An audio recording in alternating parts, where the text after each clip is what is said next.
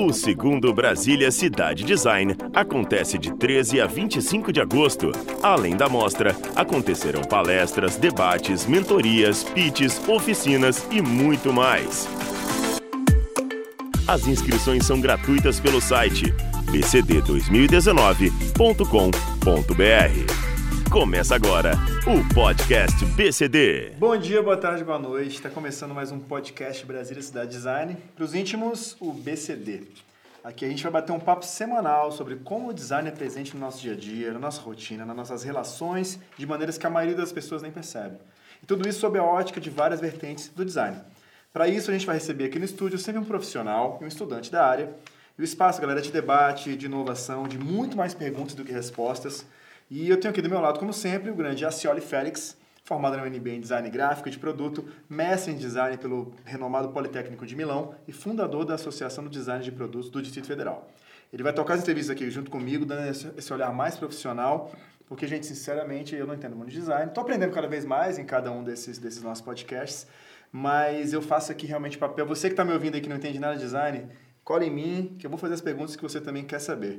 Vem com a gente! Na mesa hoje nós temos o designer de produtos Dimitri Lussix, falei certo? Certíssimo. Então, e a estudante de design Marja Sá, falei certo também? Isso. Uhum. Tudo bem, gente? Como é que vocês estão? Tudo ótimo. Eu sou o Davi Murá e já vou começar aqui passando a bola para a Cioli, apresentar o um melhor nossos especialistas, mas antes, como sempre, eu pergunto, vou esgotar suas fontes, mas vou perguntar mais uma vez. A Cioli Félix, o que é design? Pois é, Davi, obrigado mais uma vez. A gente está aqui em mais um podcast BCD. É, bom, hoje a gente vai estar tá falando sobre design de produto. Né? Segura a Cioli. Gente, para quem não sabe, a Cioli, quer dizer, eu já sempre falo isso, ele é designer de produtos. Então eu estou aqui segurando ele, deixa, deixa os caras falar. Assim. É, então vou, dar um, vou falar um pouquinho, dar um conceito rápido aqui do design de produto, que na verdade é muito conhecido também como industrial design, né? design industrial, é, que é uma parte do design que tem um foco muito grande no objeto, na forma, né? na concepção de produtos é, ou bens de consumo. Né? Com, sempre com esse foco na forma, na função e nos valores afetivos também. E aproveitando aqui esse link, Acioli, vou falar para a galera sobre o segundo Brasília Cidade Design, né? o BCD, que vai rolar de 3 a 25 de agosto no Conjunto Cultural da República. Esse ano o evento vai chegar maior, com palestras, mostras, debates, mentorias, pitches, oficinas e business parties com convidados de relevância nacional e internacional. Vale a pena demais, galera, conferir esse acontecimento do design. As inscrições já estão rolando no site bcd2019.com.br. Lembrando que as palestras são todas gratuitas, mas são sujeitas à lotação. Então garante a sua inscrição lá. E também segue a gente no Instagram, 2bcdesign. Vamos lá, senhora? Bacana, obrigado Davi. É, bom, vou começar aqui apresentando um pouquinho melhor é, os nossos convidados de hoje, né? E vou deixar também depois eles falarem um pouco sobre a trajetória deles, mas vou falar aqui primeiro sobre o Dimitri, é, amigo e, e, companheiro aí do design de produto em Brasília há bastante tempo. O Dimitri é bacharel em design pela UNB, ele tem uma pós-graduação na, na FGV em gestão de projetos é, já foi professor substituto de desenho na, na, no curso de desenho industrial lá na Universidade de Brasília. Ele é consultor sênior do programa Ali, é isso, Dimitri? Já fui por quatro anos. É, Ali, que é Agentes Locais de Inovação do Sebrae DF. Hoje ele é sócio proprietário da Choque Arquitetura e Design, é, onde possui inúmeros projetos de arquitetura comercial, identidade visual, projetos de produto com foco no mobiliário. É isso mesmo? É, basicamente isso. Basicamente Bastante. isso. Bastante coisa. Bom, a gente está aqui hoje também com a Marja Sá. Ela é estudante de design de produto na UNB também é, e está acabando de voltar de um intercâmbio é, na Espanha, na Universidade Jaume primeiro, é isso, Marja? Isso mesmo. Bacana. É, e aí eu vou pedir para vocês falarem um pouquinho mais, assim, é, já vou começar aqui, Davi, é, perguntando como é que foi essa formação, como é que surgiu esse interesse pelo design para cada um de vocês. É, contar um pouquinho da trajetória de vocês até chegar aqui, resumidamente. Bacana, cara, porque é difícil resumir uma história que começou quando eu tinha, eu acredito, uns seis anos de idade, né? Eu, meu pai não gostava que eu assistisse TV, Xuxa, essas coisas, entende? Então, e ele era um professor universitário, escrevia a dissertação dele na época, né, nos anos 80, você não tinha computador, então era tudo na mão ou na máquina, tinha muito papel em casa, eu desenhava bastante. E eu sempre gostei, não sei porquê, de desenhar ora monstros, ora produtos.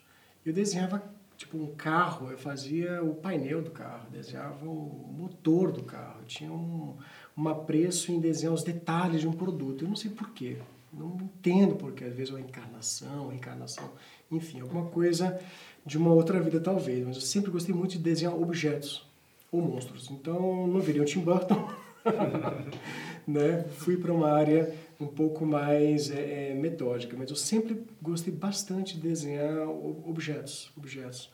É, móveis, antes de entrar na UNB eu já desenhava móveis e produtos, já tinha projetos de luminária quando eu estava, por exemplo, no segundo ano né, do ensino médio. Então era uma coisa que sempre tive um apreço muito grande por arte e por é, design, por projetos de produto e tal. Não tive necessariamente um apoio né, de início assim da minha família, né? Uma família com alguns artistas e arquitetos e muitos professores. E todo mundo achava que a carreira de desenho industrial era uma carreira onde eu desenharia basicamente parafusos. Minha prima, que é arquiteta, falava isso. Cara, você vai desenhar parafusos na fábrica, né? A própria palavra desenho industrial, industrial é dura, né? Nos anos 90 e tal, não tinha aquele glamour de hoje, entendeu? Hoje você fala, sou designer, então você enche a boca para falar. E no passado, quando você falava de desenho de objetos e tal, e especialmente desenho industrial tinha a ver com uma rotina fabril praticamente, entendeu? Sem menor, menor glamour. Mas ainda assim, eu segui essa genética, eu acho. Desde criança eu gostava de desenhar produtos, então eu meio que briguei um pouco com os meus pais, que queriam que eu fosse, né, que seguisse uma carreira nas ciências e tal, e foquei na graduação em design de produto. Né? E para mim sempre foi uma coisa muito gratificante, muito gratificante. Eu falo que eu faço, que eu gosto todo dia, todo dia.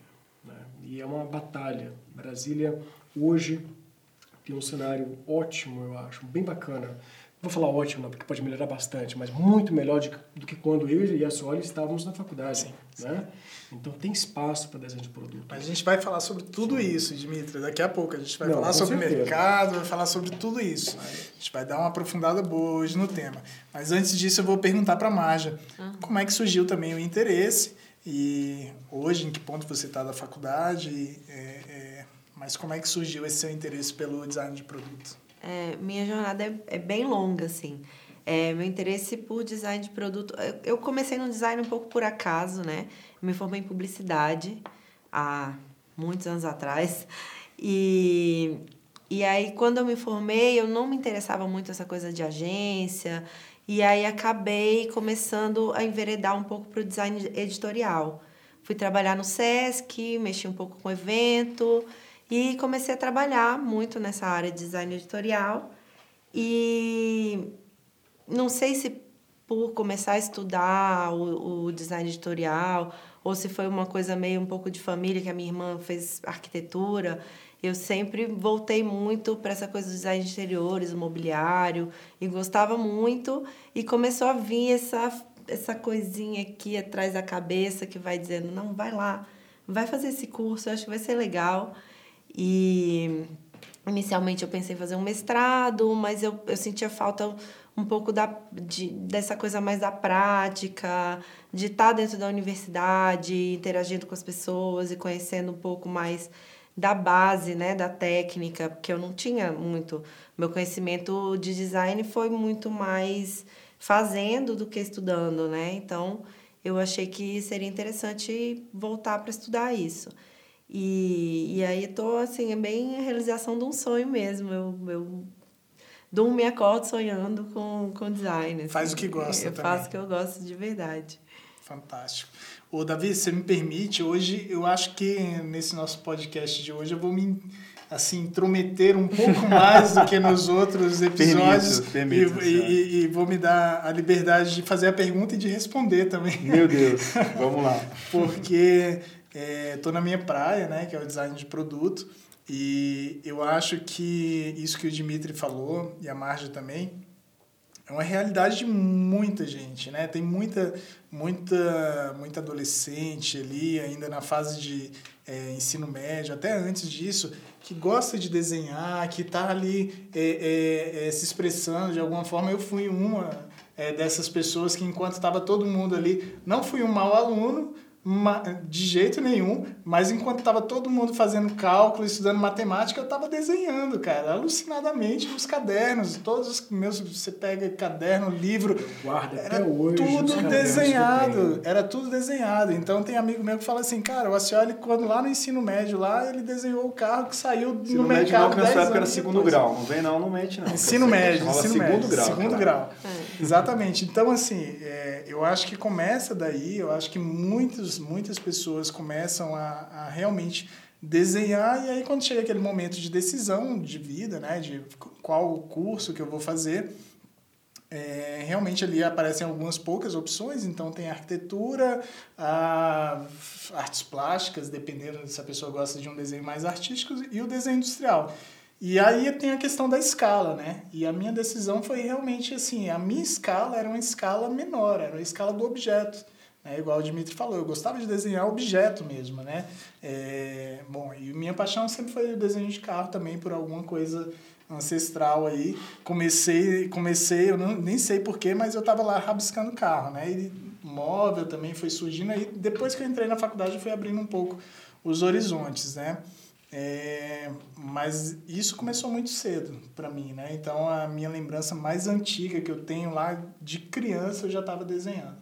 Então, acho que muita gente acaba, que está escutando, vai se identificar com isso, é, dessa coisa quase visceral, assim, de, de desenho, né? É. Agora, me diz uma coisa, gente. É, beleza, galera desenha para cama quando era, quando era criança, eu também amava desenhar. Mas acabou que eu não, me, não enveredei para esse caminho. Até pensei em ser arquiteto na época, mas não, não, não fui. Mas aí vocês foram para o design de produtos, certo? Como você falou. Você, você falou que o Dimitri falou sobre que desenhava é, monstro ou objetos. objetos. Você carro pra caramba. E então, antes de, de tudo, eu queria entender, saber de vocês assim, o, o que é o design de produto. Ah, nossa, é, é uma pergunta, né, é, é complexa, mas porque existe uma, uma resposta, uma resposta acadêmica certa, entendeu? Uhum. Que a gente a gente, a gente que fez graduação, pós-graduação, mestrado, por aí vai, é, tem uma resposta certa para isso e tem uma resposta mais, mais pessoal, né? Eu vou tentar traçar uma resposta que é, aborde essas duas partes, né? Projeto, geralmente, é uma espécie de planejamento, entendeu? Então, eu estou projetando, por exemplo, quando eu projeto um, um móvel, eu estou planejando, entendeu? Uma, uma estrutura para atender uma determinada necessidade, ok? Assim como, desculpe a comparação, às vezes um engenheiro, quando projeta um hidrelétrico, ele está atendendo uma, uma determinada uhum, claro. necessidade. Então, projeto, é, design para mim significa projeto, entendeu? Agora, a diferença de projeto de um engenheiro um projeto de um designer, né? Eu vou botar na área também um pouco de um arquiteto, mas focando mais para o design, nós projetamos valor também, nós projetamos comunicação, símbolos, né? Você pega o seu iPhone, é, um celular, uma mesa e tal, eu estou projetando elementos de comunicação, de valor, de cultura, entendeu? E de expressão individual. Então, para mim, o design de produto tem muito a ver com isso, com projeto, com desenho de valores, de cultura, entendeu? E de expressão pessoal. Né? Estou materializando uma ideia abstrata, por isso que eu acho que eu fico até arrepiado quando penso em projeto de produto, porque é uma materialização de uma, de uma experiência, de um olhar, de uma visão de mundo. E é uma materialização que ela não é muito, extremamente individual como um objeto de arte. Ela tem um compromisso de ter uma linguagem é, universal para que outras pessoas também percebam aquele valor, aquela visão, né, aquele sentimento, aquela cultura. Então, tem um compromisso de comunicação muito forte. Então, se eu vou projetar, por exemplo, é, esse microfone que eu estou falando agora, eu vou projetar para que ele faça sentido para as pessoas e que inspire as outras pessoas e que elas vejam isso como não só um microfone, mas um super microfone, entendeu? Então eu, eu vejo que o design é, é basicamente isso. É, é, o que diferencia a ideia de projeto no design é isso. Estou construindo valor, estou materializando cultura, estou materializando também uma necessidade de expressão individual, que é o que motiva a gente também. A gente quer deixar a nossa marca, né? Então é isso. Bacana. Margem? É. Bom, é, para mim, é, o design... É, é porque eu, eu vim de um, um outro caminho, assim. Eu não era aquela criança que gostava de desenhar e que vivia desenhando cadeiras e, e móveis e objetos. É legal saber disso até porque tem isso, né? Às vezes a galera Sim. que não tem não. isso acha no pós pode também. Não, e, e assim, para mim foi uma construção. Toda essa questão do design na minha vida foi uma construção, né? Eu venho da comunicação, aprendi a começar a ver as questões da estética e prestar atenção nesses detalhes, né? Fui estudar desenho para poder fazer o design, para poder trabalhar com isso. Mas eu acho que assim, eu fiz um outro caminho, né?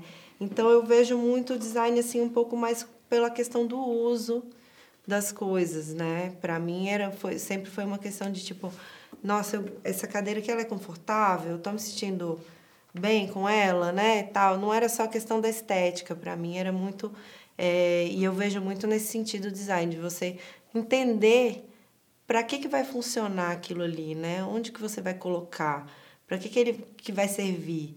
E, e você tentar adequar aquela forma de uma maneira que você consiga entregar algo que as pessoas que, que, que faça parte daquele ambiente, que você não sinta como, como um extra, né? Como uma coisa ali que tá, mas não deveria estar e tal. Eu vejo, vejo muito por esse lado. Bacana. É, Davi, é, na verdade, pegando um gancho em tudo isso que a gente falou, a gente falou sobre o fato de, de da criança que está ali desenhando e uhum. aí opta por isso e a Marge acabou de falar que o caminho dela não foi esse. E na verdade eu considero que o design, na verdade, é, o design não é desenho, né? A palavra design eu acho que é mais, ela significa projeto, né? projeto. né? Igual o Dimitri falou. Então o desenho é uma ferramenta para você é, é, conseguir traduzir aquele o ato projetual em alguma coisa é, é, então você não precisa né? ser um grande é, desenhista. Exatamente, pra, pra... exatamente. Fazer até um parêntese, porque hoje, com as novas tecnologias de computação, de 3D, Exato. eu desenho hoje, e vou fazer uma confissão aqui. Como se tivesse, acho que, seis anos de idade, eu perdi muito a mão. Eu faço um rabisco assim, vou direto para o computador. Claro. Então, é, hoje não é uma coisa assim tão essencial, né? Essencial a tua capacidade manual de desenhar. Você uhum. faz o esboço, é claro, você tem que ter uma ferramenta para se comunicar. Uhum. Entendeu? É uma ferramenta Mas às vezes não é necessariamente o desenho na mão. É. Porque antigamente Exatamente. só quem desenhava muito, né? É, é porque, é porque como, como, como não tinha um computador, você precisava traduzir exatamente aquela ideia Isso. em algo que, de repente, a pessoa que fosse fabricar é, é, conseguisse interpretar aquilo. Então, acabou que esse nome desenho industrial, né, hoje em dia, ele, ele realmente, o, o, a palavra design talvez traduza muito mais que a palavra projeto, né, o ato de projetar. E eu confesso que, apesar de eu desenhar, os meus produtos hoje, eles, eles partem de um rabisco muito rápido, de uma transformação de uma ideia é, em algo ali que eu consiga mais ou menos entender o caminho e a partir dali já existem ferramentas fantásticas que conseguem é, traduzir isso de uma forma muito mais clara do que você ficar ali um dia inteiro fazendo um desenho. É porque a ideia de desenho industrial é muito engraçada, como ela chegou no Brasil, né? Nos Estados Unidos é design, eu boto no máximo industrial design, entendeu? Mas é design. E a etimologia da palavra design vem de designare, Aham, não é? que é de designar algo, entendeu? No Brasil, o design chegou no momento de foco na industrialização, veio com o JK, entendeu? Uhum. O Brasil tinha que se modernizar. E o foco era indústria. Você pensava em modernidade, era indústria. Então, desenho industrial veio muito em função disso com a EGE no Brasil, né? Sim. Então, é uma abordagem muito modernista, funcionalista e tal e não veio, não, foi importado no Brasil com outras facetas, que hoje hoje nem se fala tanto em desenho industrial, hoje se fala mais em design. É, né? Inclusive já tem, inclusive as faculdades têm alterado já o nome, a própria UNB, não é isso? Mas Sim, já alterou o nome, já não é mais desenho é, industrial. A gente está numa fase de aprovação do novo currículo, vai começar a implementar acho que no próximo ano. E já com essas vertentes, vai começar a incluir também o design de serviços, o design de aplicativos, né? essa coisa mais Como digital. parte do currículo de design como parte do como currículo. separados? Como parte do currículo. E aí vão ter provavelmente as quatro vertentes, né? O digital, o gráfico, o produto e o serviço. É, para tirar a ideia de desenho. É. Isso. Tem a ver com desenho, tem a ver com projeto. A gente tem falado nos últimos podcasts aqui, né, Davi, que Só- o só- design só, uma tem... uma vírgula. Sim. Eu dizer só que, cara, isso é muito louco, porque eu lembro quando eu fiz vestibular e tal aqui em Brasília, que é, para o moleque que não entende muito bem isso que vocês estão falando, ouv- a- ouvir falar em desenho industrial, a cabeça dele vai para a questão da indústria. Desenho, indústria. Do desenho na Não, indústria. Mesmo, é muito É. louco isso, como esse termo, é, essa mudança é importante. Porque, pô, o moleque adolescente não tem esse, é, é, esse, essa, esse know-how ainda. Eu falo, eu falo por mim que assim, na época que eu fiz vestibular a primeira vez, não sabia nem o que que era Pois é. desenho industrial. Então eu falei, ah, tem esse negócio aqui de desenho industrial, não tem nada a ver comigo não, vou fazer outra coisa. É. E fui atrás da né, eu sou publicidade comunista, porque Eu quero ah, matar esse capitalismo. É. Imagina. sou comunicativa, tal, vou fazer isso aqui, né? E aí essa questão do desenho, claro que assim, você tem que conseguir mostrar o que você está pensando, a sua ideia de alguma maneira. E o desenho tá aí para isso, assim, de você conseguir mostrar de alguma maneira, mas o design ele é muito mais a questão das soluções que você dá para aquele problema, para aquela questão que você está resolvendo. Se você conseguir demonstrar essas soluções que você deu de uma outra forma que não seja desenhando, tá ótimo. Tanto é que se fala muito hoje em design thinking. Você tem administradores, você tem uma série de pessoas, edu educadores, engenheiros que trabalham com essa metodologia, que me- de- design para mim é muito uma metodologia, metodologia. uma Totalmente. forma de se resolver um problema, Totalmente. entendeu? E eles estão usando essa metodologia, essa forma de se pensar design, que é o design thinking, para solucionar problemas como, por exemplo, problemas de contabilidade, problemas de aprendizagem, problemas de eh, hospitalares, entendeu? Então, e essa esse processo do, do essa metodologia do design, ela começa muitas vezes num processo de, de empatia, de você, você tem que conhecer o problema na raiz da questão, então design tem muito a ver. Vamos tirar a ideia assim de, de desenho, né? Sim. Sim. Então, o design tem muito a ver, primeiro, com pesquisa, uma pesquisa ampla sobre um produto, uma imersão mesmo, tem muito a ver com a empatia, você se colocar no lugar da pessoa que você vai projetar aquele produto. Então, é o que diferencia, às vezes, o design de um trabalho de um, de um artista, porque não é tanto você, é o outro, tem muita empatia. Tem um projeto de pesquisa, ideação, de criação, né? Você é, é, desenvolve a alternativa, você prototipa isso, então tem teste, você testa aquela ideia, prototipa ela coloca no mercado. Então, basicamente eu tenho E pesquisa, ainda valida depois no mercado, né? Sabe? validação, isso. É. Prototipagem e validação. Exatamente. Então, essa metodologia, então eu, eu tenho pesquisa, ideação, que é a, a criação, desenvolvimento, prototipagem e validação, esses cinco passos aqui, você pode utilizar para qualquer área da sua vida. Você pode utilizar, inclusive, para você mesmo. Você pode fazer um processo de design thinking pensando na sua própria vida, né? Como, é, isso, é, isso é louco, mas é verdade. Isso, isso, aí, hoje em dia, o design tem seguido, assim, por vertentes que você nunca imaginou, justamente porque a gente criou um método para resolver um Problemas, problema. Basicamente. É, e é muito legal que se dissemine essa questão do design thinking, da, dessa metodologia, porque assim, muita gente pensa que você fazer, projetar, fazer um design de alguma coisa é você acordou com aquela ideia genial e foi lá e fez. Não é, tem todo um processo, né? Então, assim, muita gente que Uma acha que não, não tenho talento para isso. Não, é tão desenvolvido, passo a passo, que eu acredito realmente que qualquer pessoa que tem interesse assim pela área tem total capacidade de desenvolver alguma coisa bacana, muito bacana no final. É solução de problemas. É. Então, surgem vários problemas, podem ser Sim. desde uma questão de um produto, a gente já desenvolveu, desenvolveu um projeto agora de uma, é, um sistema é, anti-infecção bacteriana em fraldas geriátricas. Cara, e faço fachada de loja, entendeu? Então são problemas que surgem. Eu tenho uma formação em medicina, não, mas um projeto, vamos supor, um projeto você não, junta com, você não se junta com especialistas para resolver um problema? Você foi fazer essa entrevista hoje com designers. Você não é designer, você chamou a Sony para te ajudar, para resolver. Aqui a gente tem tantas situações de projeto na nossa vida, entendeu? Às vezes eu estava saindo lá da Pão Minuto, na, um trânsito absurdo, prazo curtíssimo. Eu usei o Waze, eu tive que projetar como é que eu chegaria até aqui, entendeu? Exato. Então a gente tem esses problemas. Resolução de problemas, elas são várias. A gente pode usar essa metodologia de design para chegar mais rápido, de maneira mais eficiente ou, ou mais bonita, entendeu? É. Ah, essas questões. Dimitri, você estava falando aí de todos esses, esses casos, né, de resol resolver problemas do seu dia a dia ou problemas do cliente, né? E a gente como profissional que está aqui em Brasília já há bastante tempo, né? A gente tem uma história mais ou menos é, paralela ali, né? Você tem o seu estúdio, é, eu tenho o meu também, é, de design de produto. E a gente, cada dia, está entrando em um universo completamente diferente, né?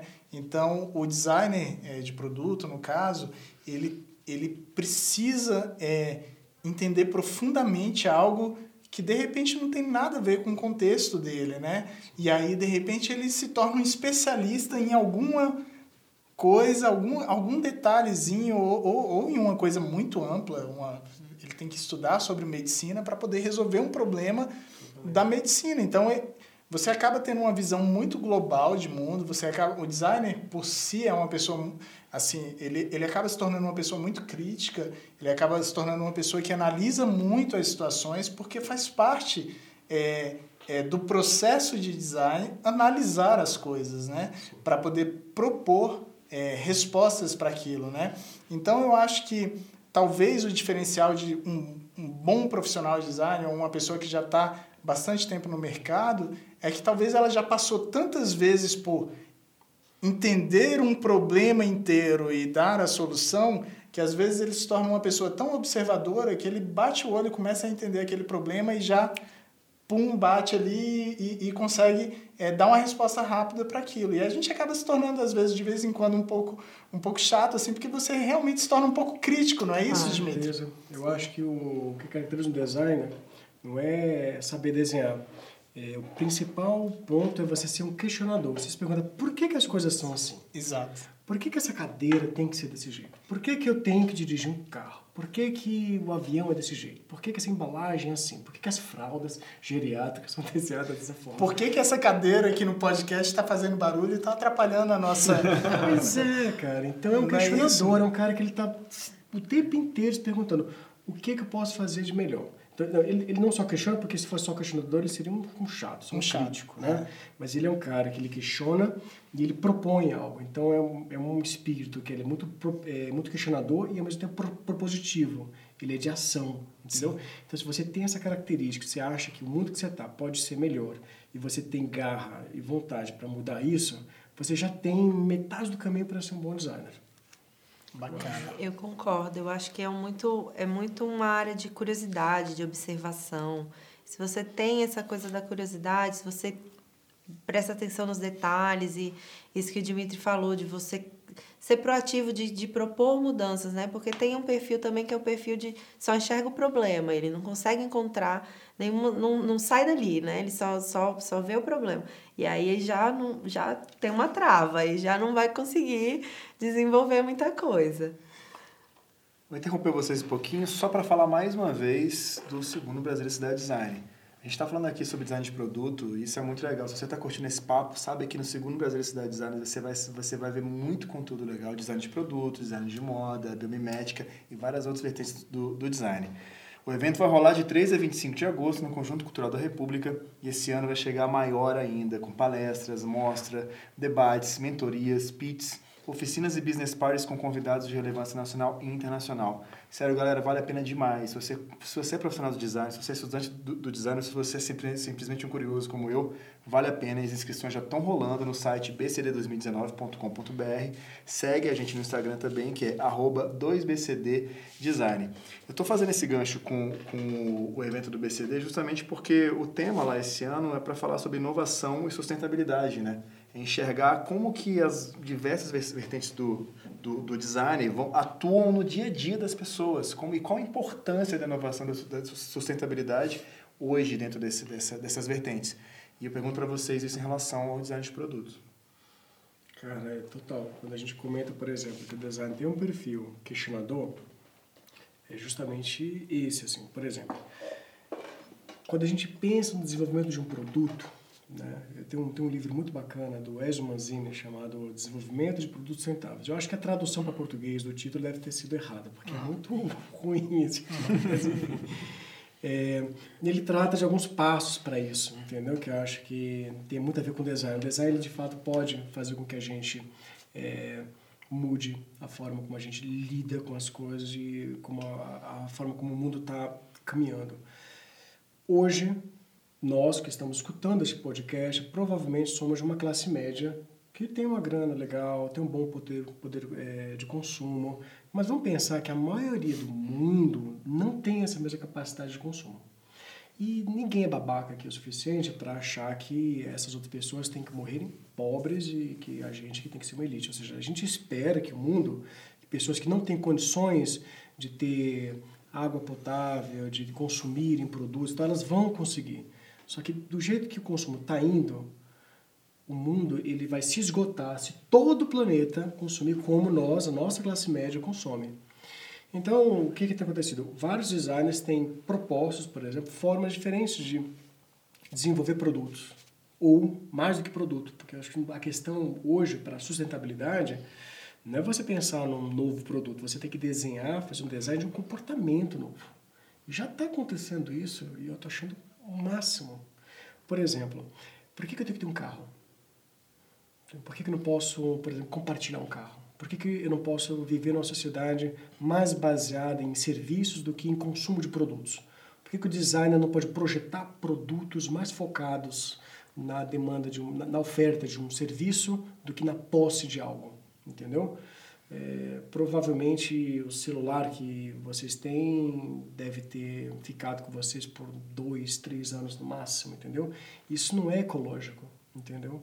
O ideal seria que ele ficasse por muito tempo com vocês, ou então que vocês ou então que todos os mecanismos, todos os acessórios dele pudessem ser reciclados e transformados em alguma coisa sem deixar uma pegada forte no planeta. Então, o designer hoje ele ajuda muito a você repensar produtos, mas não só produtos, como comportamentos também. Entendeu? Então você já tem, por exemplo, hoje aqui em Brasília, esses patinetes, por exemplo, que fazem com que você repense o uso de um transporte público, né, de um ônibus, que, né, ou então de um carro pessoal seu.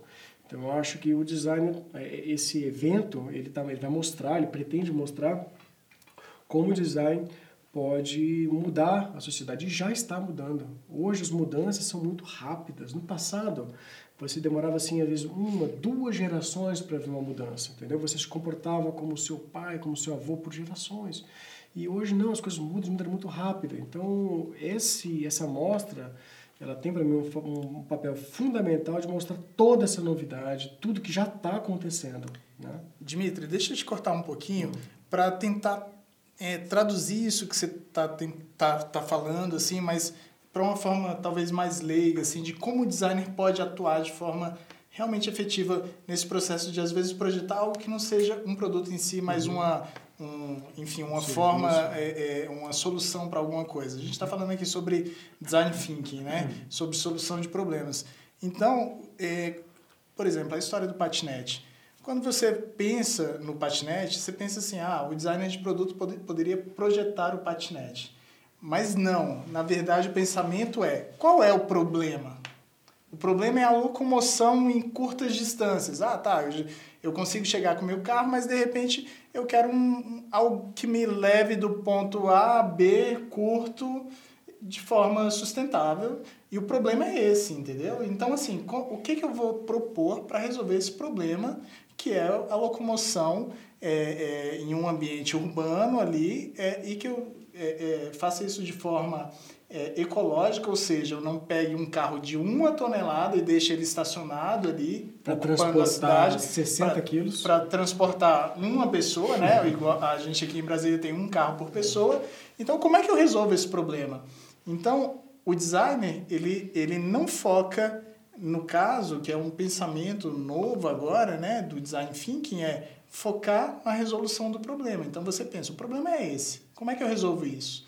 E aí, esse tipo de questionamento do design thinking é que tem provocado toda essa mudança social, né? É de você falar assim, beleza, qual é o problema, por exemplo, é, no meu espaço de trabalho? Por que, por que, que eu tenho que alugar uma sala inteira, é, eu pagar a minha própria internet, pagar água, pagar luz, se eu posso, de repente, compartilhar isso com outras pessoas que têm a mesma necessidade que eu? Né? né? E aí, de repente, surge um coworking. E dessa maneira, surgem N soluções hoje com um pensamento é, metodológico de design. Né? Eu acho muito bacana que tenham esses eventos justamente para a gente tirar essa ideia do design desse, dessa, dessa coisa da cosmética, né? De você deixar bonito só. Ah, não, o designer... Ah, fiz aqui o produto, tem toda a ideia, vou chamar o designer agora para deixar bonito. Não, se o designer não fizer parte do processo desde o início, justamente nessa etapa de tentar chegar numa melhor solução do problema, não, não vai resolver. Provavelmente você vai trazer um produto que não, não atende, que não tem um, um, um serviço que realmente funciona para aquela pessoa que está usando, né?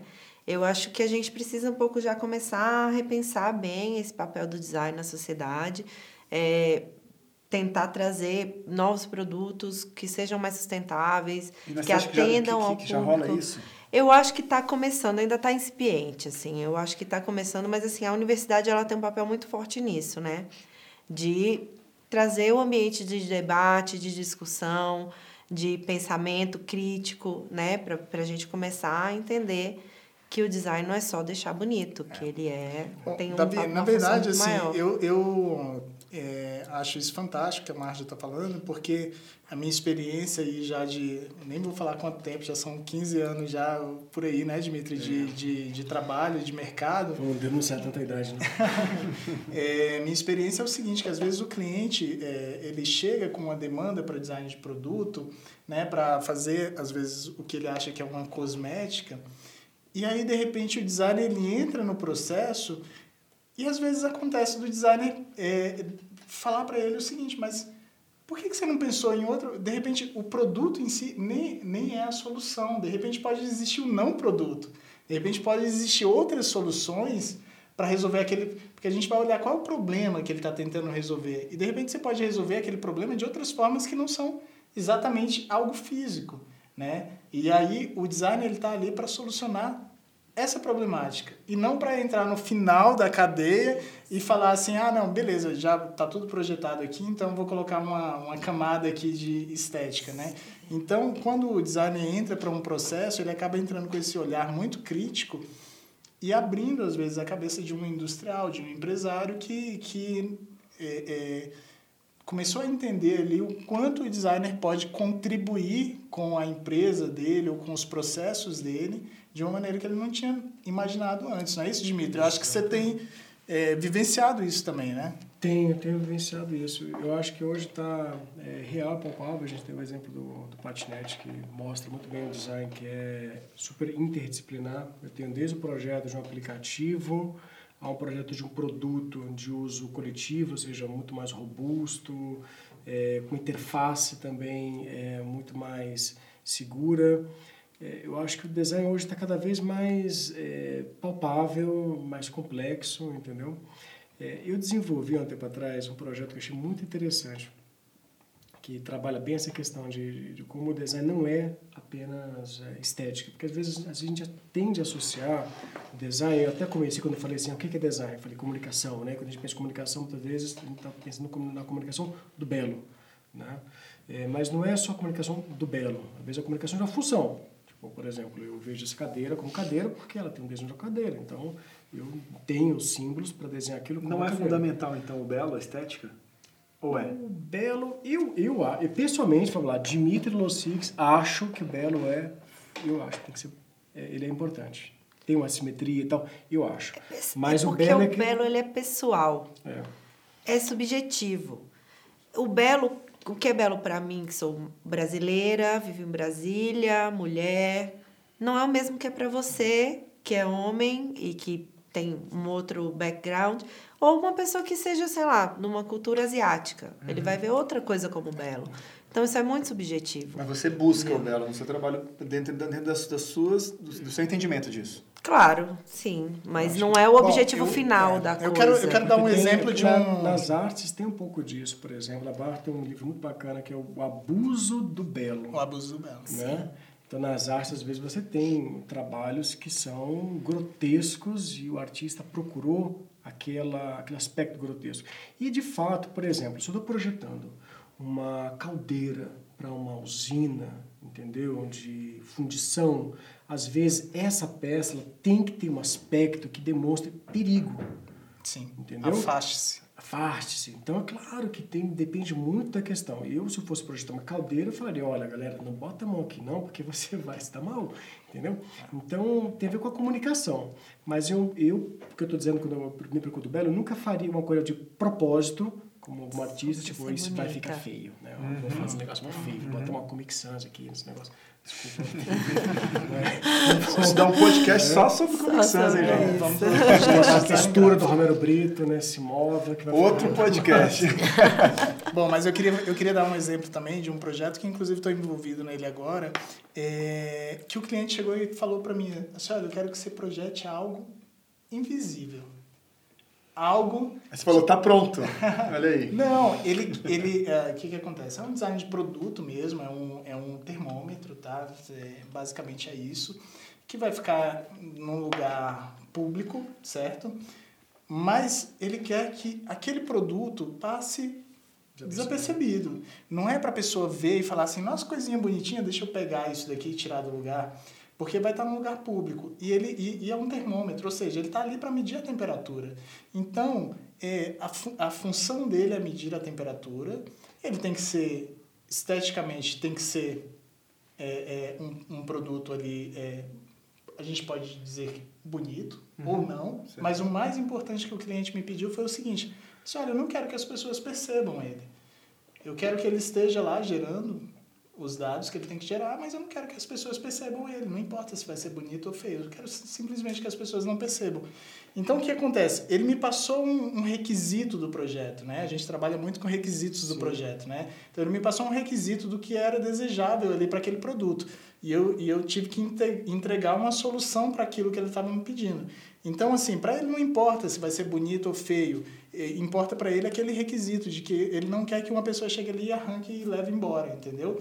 Então, então, de repente eu posso fazer alguma coisa que mimetize ali com a parede de onde eu vou colocar, entendeu? Ou que seja uma coisa extremamente fina e que, entendeu? e, e então, assim, é, não necessariamente o belo ele está em todos os, os projetos. A gente sempre busca, claro, colocar um bom gosto, alguma coisa que é, naquele momento de decisão de um cliente possa falar assim, poxa, mas isso aqui foi bem projetado, isso está bonito, isso está harmônico. Gente, harmônico. Isso. O, o- Isso harmônico. Eu acho que o, a ideia é você tentar se conectar com, com a pessoa que vai comprar aquilo ali, né? Então, assim, entender o seu usuário e, e falar, não, tá, eu vou colocar esse detalhe aqui, porque esse detalhe vai chamar a atenção do meu usuário, porque eu estudei ele, eu entendi que ele gosta disso. Né? E aí você vai nessa linha. Agora, a gente tem também uma vertente do, do design de fazer muito essa questão do, da estética também por, por essa tendência é, indus- da indústria de, de, da coisa descartável, né? Então, você tem que criar um detalhe, uma coisa mais bonita, diferente, é o styling, né? Que, que, que, que se institucionalizou, para você vender de novo aquele produto para aquela né? mesma pessoa que já tem né? E aí você continua fabricando e vendendo, fabricando e vendendo. Então a beleza entrou muito também nesse sentido de você se preocupar com aquele detalhe estético para poder vender mais, né? Gerar o consumo e a obsolescência Isso. estética. estética. É, gente, eu queria mudar um pouquinho o foco, Davi, porque é o seguinte, a gente está falando bastante sobre os conceitos de estética e tudo, é, mas eu queria entender um pouco melhor como é que são as questões de mercado hoje para o design de produto, né? Agora você Como é que eu é, é, exatamente? Eu acho que esse é um tema também muito importante, porque a gente tem aí uma quantidade de, enfim, de designers de produto que que saem no mercado e também para o Dimitri que está atuando. Queria entender como é que como é que está na percepção de vocês o mercado hoje. Existe mercado para o designer de produto? Está crescendo, não está? Como é que está isso? Olha, na sua opinião. É, na minha opinião, eu acho que existe sim um mercado para design de produto. Do passado, né, as tecnologias de fabricação elas demandavam produções em larga escala, entendeu? Então o designer ele ficava sempre refém de alguma de uma grande indústria, né, para poder viabilizar os seus projetos. E Brasília, em particular, sofria isso porque Brasília nunca foi um Não tem uma vocação industrial, não né? tem uma vocação. Então, o designer que se forma em Brasília fala, cara, vou fazer o quê? Vou fazer concurso público para gráfica do Senado, né? E aí... Destino de muita gente. Muita uhum. gente. E aí o que acontece? É, com o tempo, as tecnologias que surgiram permitiram é, séries mais limitadas, uma maior customização de produtos e hoje você pode fazer é, produtos em pequena escala sem necessariamente um custo muito elevado. Então, é cada vez mais comum você ter séries de produtos menores, com mais valor agregado, entendeu? E com preço que ele é, de certa forma, economicamente viável. A impressão 3D vai revolucionando isso também. Você né? tem impressão 3D, você tem, por exemplo, é, fresadoras, né? É, que são CNC máquinas, router, CNC, CNC. router, que elas esculpem, usando uma linguagem mais é, popular, assim, esculpem qualquer material, desde uma pedra, uma madeira, a forma que você projetar em 3D, ou seja, você não precisa necessariamente de um artesão para projetar formas mais orgânicas e fluidas e tal. Ou seja, você precisa de menos, menos pessoas, menos pessoas para tirar uma ideia da sua cabeça e transformar ela num, num produto. Num produto que pode então, estar vendo. Né? É, e cada vez mais é, pessoas que, por exemplo, lançam produtos que são autorais para solucionar problemas que elas veem, entendeu? É, e, enfim, tá super acessível. E não é só no design. Vamos lá, não é só no design. Vocês já viram falar do Nubank? Sim. Né? Pô, é uma startup, o cara criou um banco, velho. Um banco. Você pensou que é um banco? É muito. Você pensa assim, quando você pensa em banco, você pensa num cara gordo, muito rico e tal. E, e você pensa, cara, você é um banqueiro, né? Você é um filho de bilionário, mas é um moleque, cara, que tava puto da vida porque não queria mais pagar taxa de cartão sem usar.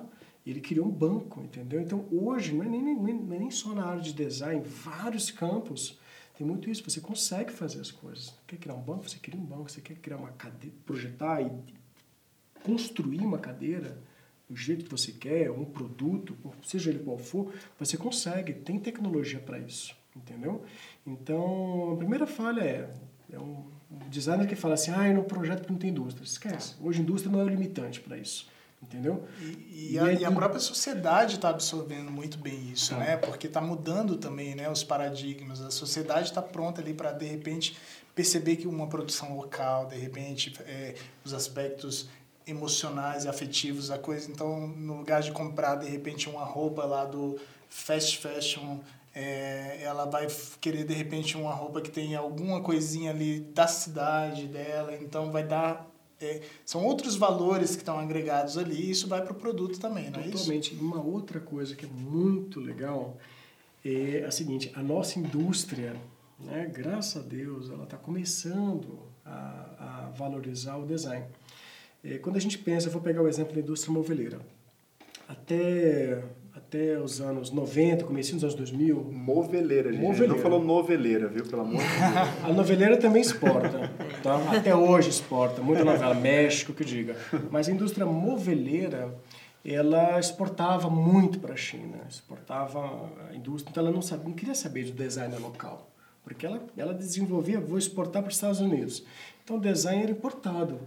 Que aconteceu? Com outros players no mercado, ela começou a falar, olha, eu tenho que investir mais no meu mercado local, o mercado brasileiro. Então, a indústria de móveis, tá? não noveleira, ela exporta, ela está ela tá focando mais no mercado local. Para entender o mercado local, ela está contratando designers locais, brasileiros, entendeu? que entendem o mercado local para gerar valor foi aquela primeira coisa que a gente conversou. Então, hoje, eu, eu por exemplo, projeto, e o Acioli também, para indústrias de fora de Brasília, entendeu? Porque é uma outra característica maravilhosa de hoje, nos nossos tempos, que você pode, você está no Brasil, você pode estar projetando, por exemplo, uma empresa no Alasca, você manda por e-mail, você faz videoconferência. Então, as fronteiras também, elas se, elas se extinguiram de certa forma, entendeu? Uhum. Tá tudo mais fluido, tá tudo mais imediato. Você anda num patinete em Lisboa, ele é lançado no Brasil, às vezes simultaneamente, então tá tudo muito conectado. Então eu acho que a indústria brasileira, ela está consumindo design, é, existe, eu vou falar sério, uma demanda e uma carência de bons designers, entendeu? Então fica a dica aí para quem está dando aula é, e para quem está se formando, tem demanda sim, entendeu? Para isso, é, o mercado não está saturado, entendeu? De bons profissionais. Eu vou falar, está saturado de mais profissionais, gente que não tem boa formação, isso é fato, entendeu? Mas em todos os mercados isso acontece. Agora, falar que não tem demanda, tem demanda. Então, temos dois pontos aqui. Temos um ponto que é novas tecnologias permitem que tipo você seja independente de indústria e a indústria ela está hoje cada vez mais educada e contratando designers porque ela vê resultado em vendas é econômico mesmo ela contrata um cara e ela percebe que quando contrata o design vende mais produto. É simples assim. E o empresário ele trabalha assim, né? Com números, tá, tá, tá gerando, tá, tá fazendo a diferença ali no, nos números da empresa dele. Ele entende que aquilo é bom e ele no investe mais naquilo. Com certeza. E, claro, eu quero ver também a opinião do, da nossa estudante, né, Marja, sobre o mercado. É, na verdade, assim, eu, só, eu tinha mais uma pergunta para fazer para vocês, é, que você falou, o Dimitri falou que o, o mercado está começando a, a se abrir para os designers, né? Entendendo que é importante a presença do design na indústria e tal. Mas eu queria saber qual é o perfil dessa indústria que está começando a abrir para os designers, sabe? Para quem que, que esse pessoal está projetando? É, é, eu pergunto isso porque, assim, eu tenho uma preocupação muito grande minha como designer é, de de tá de ver o universo do design focado para a classe média, para quem tem poder aquisitivo, e a população de baixa renda, a população né, da favela, a população das comunidades. Não, você não vê nada pensado para eles, né? E aí eu queria um pouco jogar essa pergunta aqui para vocês. Posso, posso, posso começar só um pouquinho, de Depois eu sou o entrevistador que está se intrometendo hoje, né? Vai lá. É, então, eu tenho uma visão um pouco diferente. Assim, eu acho que é, essa questão do design é, para a classe AA, enfim, ou para as classes é, é, mais altas da sociedade, isso também é um, é um preconceito, é, é, uma, é uma visão ainda é, pouco, é, que não é tão realista, porque eu acho que o design está realmente é, em tudo. Toda coisa precisa de alguém para projetar aquilo, né? Então, lógico, um produto bem projetado vai estar numa indústria que de repente tem um design, às vezes é um, é um produto que tem mais valor agregado e acaba fatalmente indo para uma é, classe social mais alta. Mas a gente tem visto uma movimentação grande de empresas de todos os segmentos se preocupando com é, design. Então, é, a gente tem uma, uma uma marca é, de móvel, por exemplo, classe A, mas a gente tem uma Tokstok, por exemplo, que já pega um segmento ali que está um pouco mais abaixo, que está preocupada com design. É, que ainda e... é classe A. Mas ainda não, é. Não, não, calma, mas eu vou né? chegar lá. Sim. Mas, mas a gente. É, ah. é, e aí você tem um movimento Casas Bahia, uhum. contratando designers, igual aconteceu agora nos últimos anos, uhum. fazendo fazendo uma linha inteira de móveis para a classe C, D, E com design. Né? Com, com, quando eu falo com design, eu, eu digo assim, com alguém realmente pensando, projetando, mas não uhum. significa que não significa que aquele móvel das Casas Bahia que a gente diz que não tem design, na verdade ele tem design, porque alguém projetou pensando é, no material, pensando é, em como levar um móvel barato, pensando em, em qual é o público que consome ali no, no, no numa, numa loja de classes, é, é, enfim, que precisa entregar um móvel muito mais barato. Então aquela pessoa precisou projetar aquilo. Então tem design ali, tem projeto, né? Tem projeto. Totalmente, né? concordo. Eu, eu sempre fui um crítico assim das Casas Bahia, né? Eu entrava na primeira, era sempre um um sinônimo de mau gosto aqui, né? Aquele sofá de almofadas horrorosas e tal.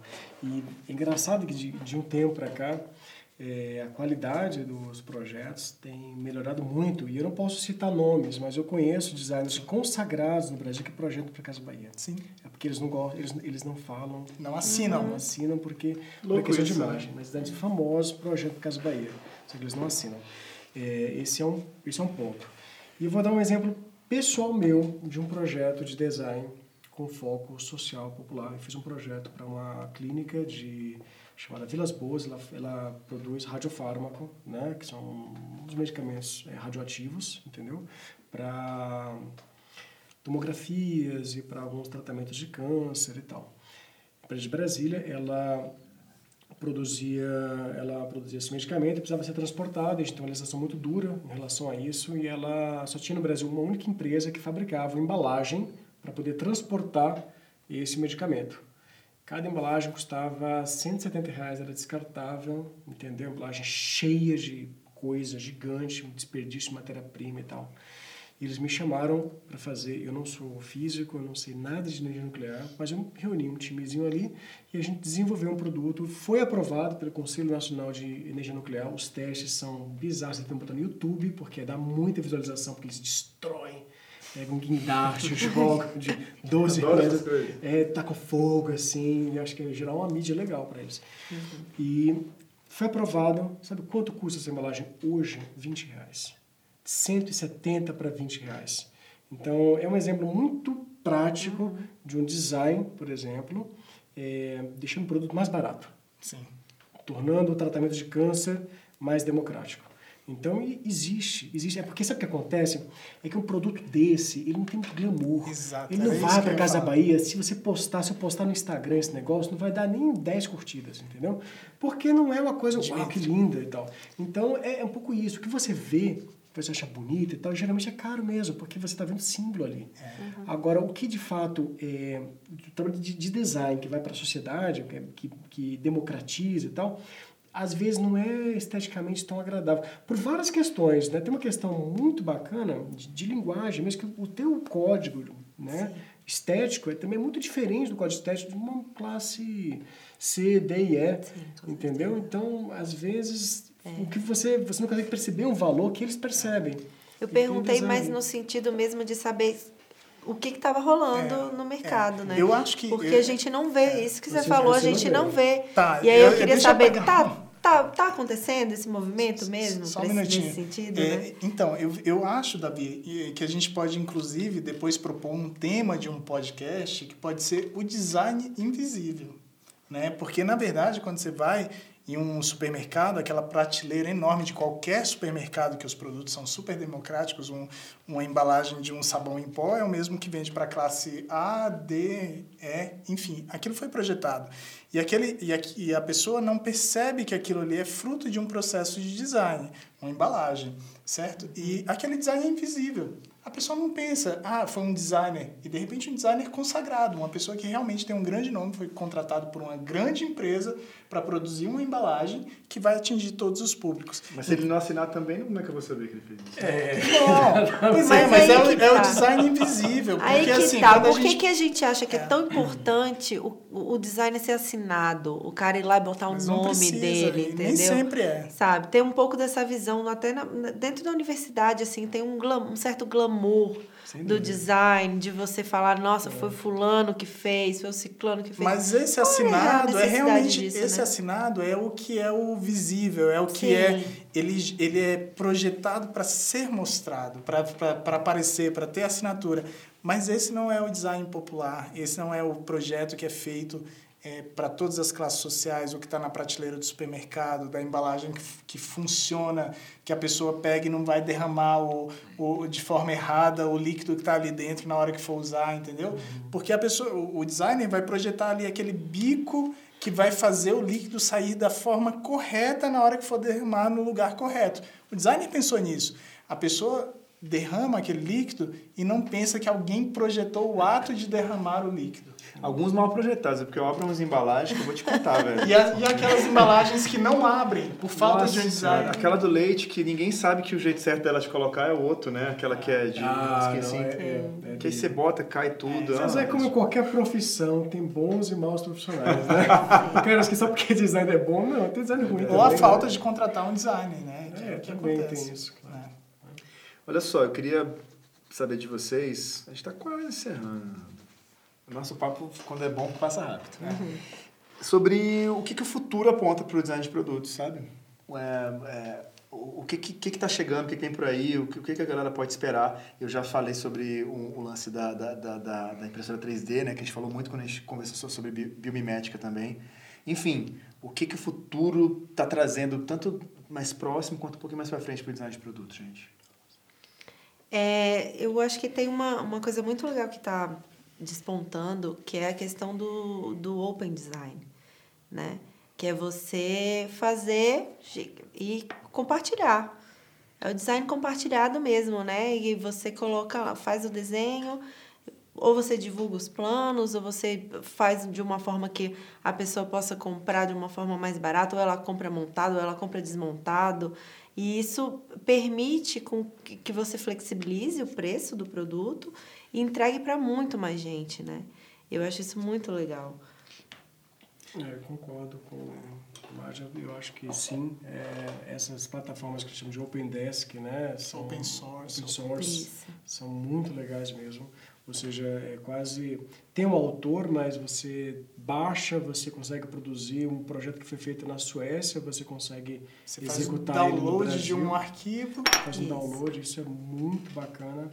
Acho que a gente tem cada vez mais uma preocupação uma questão ela mais afetiva, mais é, então é um design que tem um lado mais assim pro emocional, né?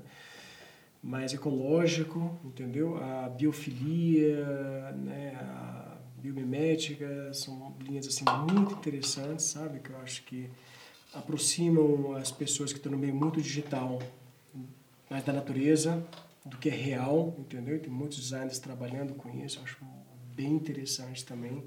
Novas tecnologias de impressão 3D eh, são Isso é sensacional, né? Porque eu fico imaginando para vocês que fazem design de produto, é, daqui a pouco vocês não precisam, vocês só precisam do computador, né? Vocês não precisam fazer o produto você, você existir. Quando a, com, a, com a impressora 3D se, pop- se popularizando nas casas da- da- das pessoas, você vende projeto. A pessoa lá em Hong Kong vai comprar o seu produto e vai imprimir em casa. Totalmente, dá um Ctrl P, que nem impressora. entendeu? E hoje você tem impressoras 3D, por exemplo, que já imprimem mais de um material, entendeu? Que imprimem em materiais flexíveis, em, em polímeros flexíveis. Você vai imprimir colorido. Você pode imprimir comida, você pode imprimir órgãos Órgãos. é, é, é, né, da, da- Aham. É, do ser humano mesmo, né? Então, Quer, por exemplo, comprar um carro, você imprime um rim, dá lá. Você falou, não, mas a gente tá, tá, tá- tá brincando, mas olhando pra frente, é uma loucura isso, porque é real. É. A questão de você conseguir trabalhar esses materiais na sua própria casa é É. E a outra coisa é que você consegue, de certa forma, também personalizar o design de produto em um nível que era muito difícil antigamente. Vou dar um exemplo da, da, da indústria médica mesmo. Por exemplo, uma prótese. Uma pessoa perdeu a perna, né, sofreu um, teve um câncer, alguma coisa, perdeu um braço, uma perna. E antigamente era muito complicado porque você partia de um processo de fabricação muito industrial ali com materiais eh, de alumínio, metal e que só um profissional realmente, um artesão, uma pessoa extremamente eh, capacitada no ponto de vista manual conseguiria realizar aquela, aquela prótese. Hoje em dia, eh, você consegue eh, escanear aquele, aquela parte ali que, que você precisa projetar, né?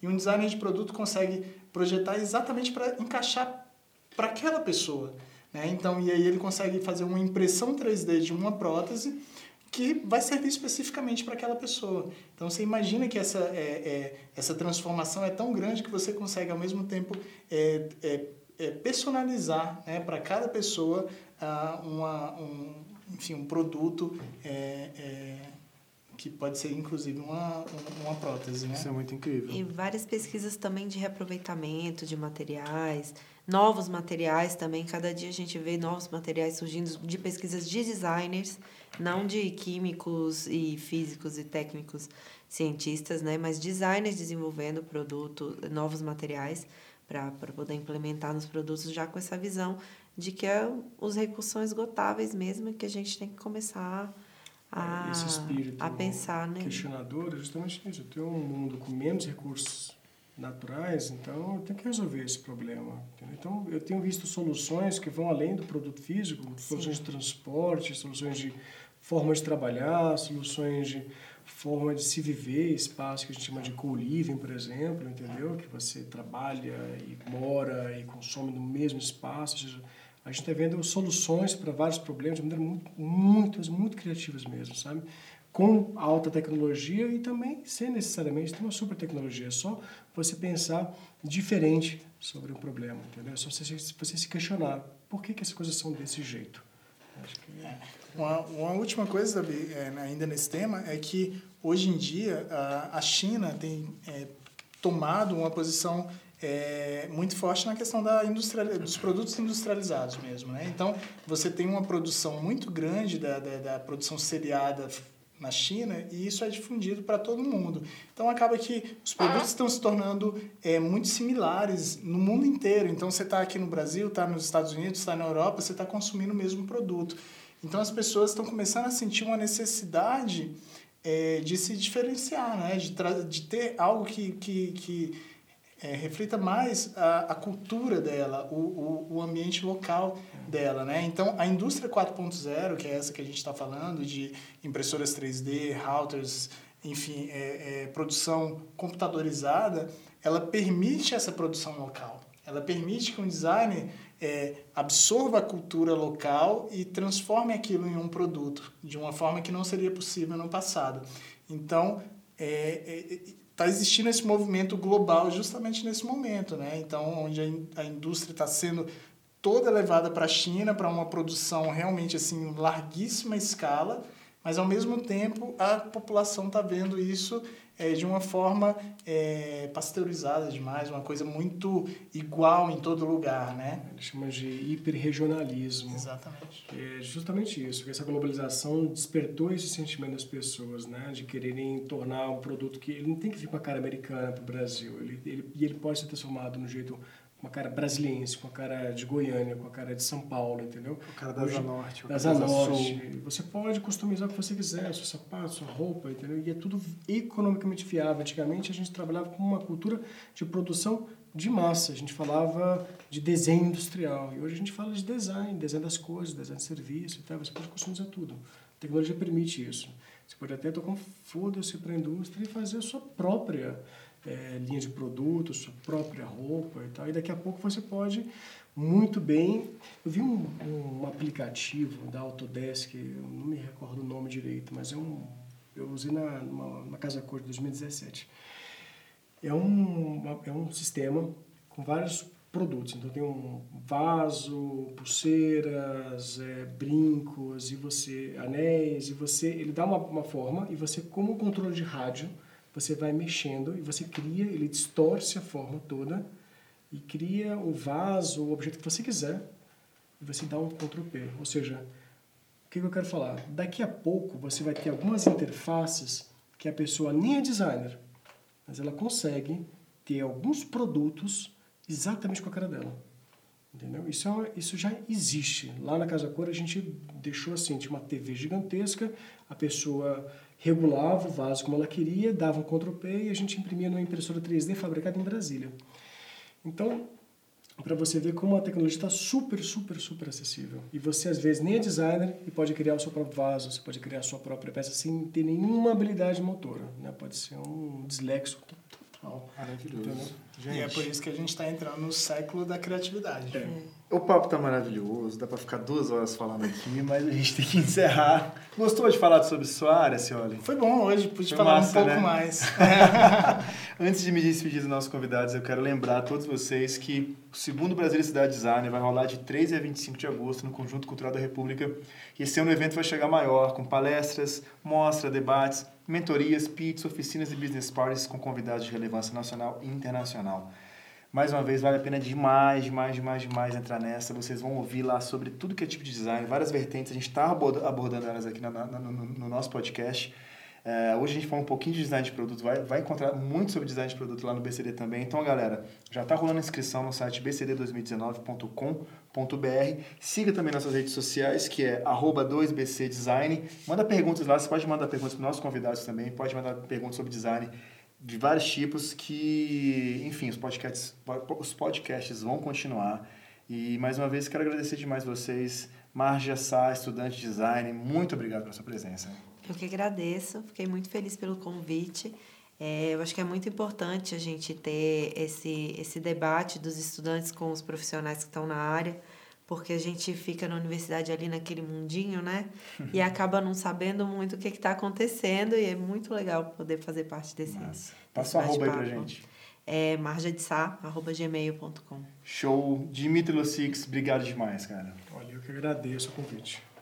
Um arroba aí pra gente também, pra galera te encontrar. Olha, é... vamos lá, contato arroba choquedesign.com. Instagram? Choque com CH. Arroba Instagram é choquedesign, choque.design. Legal. Instagram. Senhora, obrigado. Obrigado, Davi, mais uma vez. E é isso, né? Vamos tocar o barco aí, né? Eu sou Davi Murar e esse foi o nosso podcast BCD. A gente se vê na próxima. Valeu. Você ouviu o podcast BCD, segundo Brasília Cidade Design, de 13 a 25 de agosto.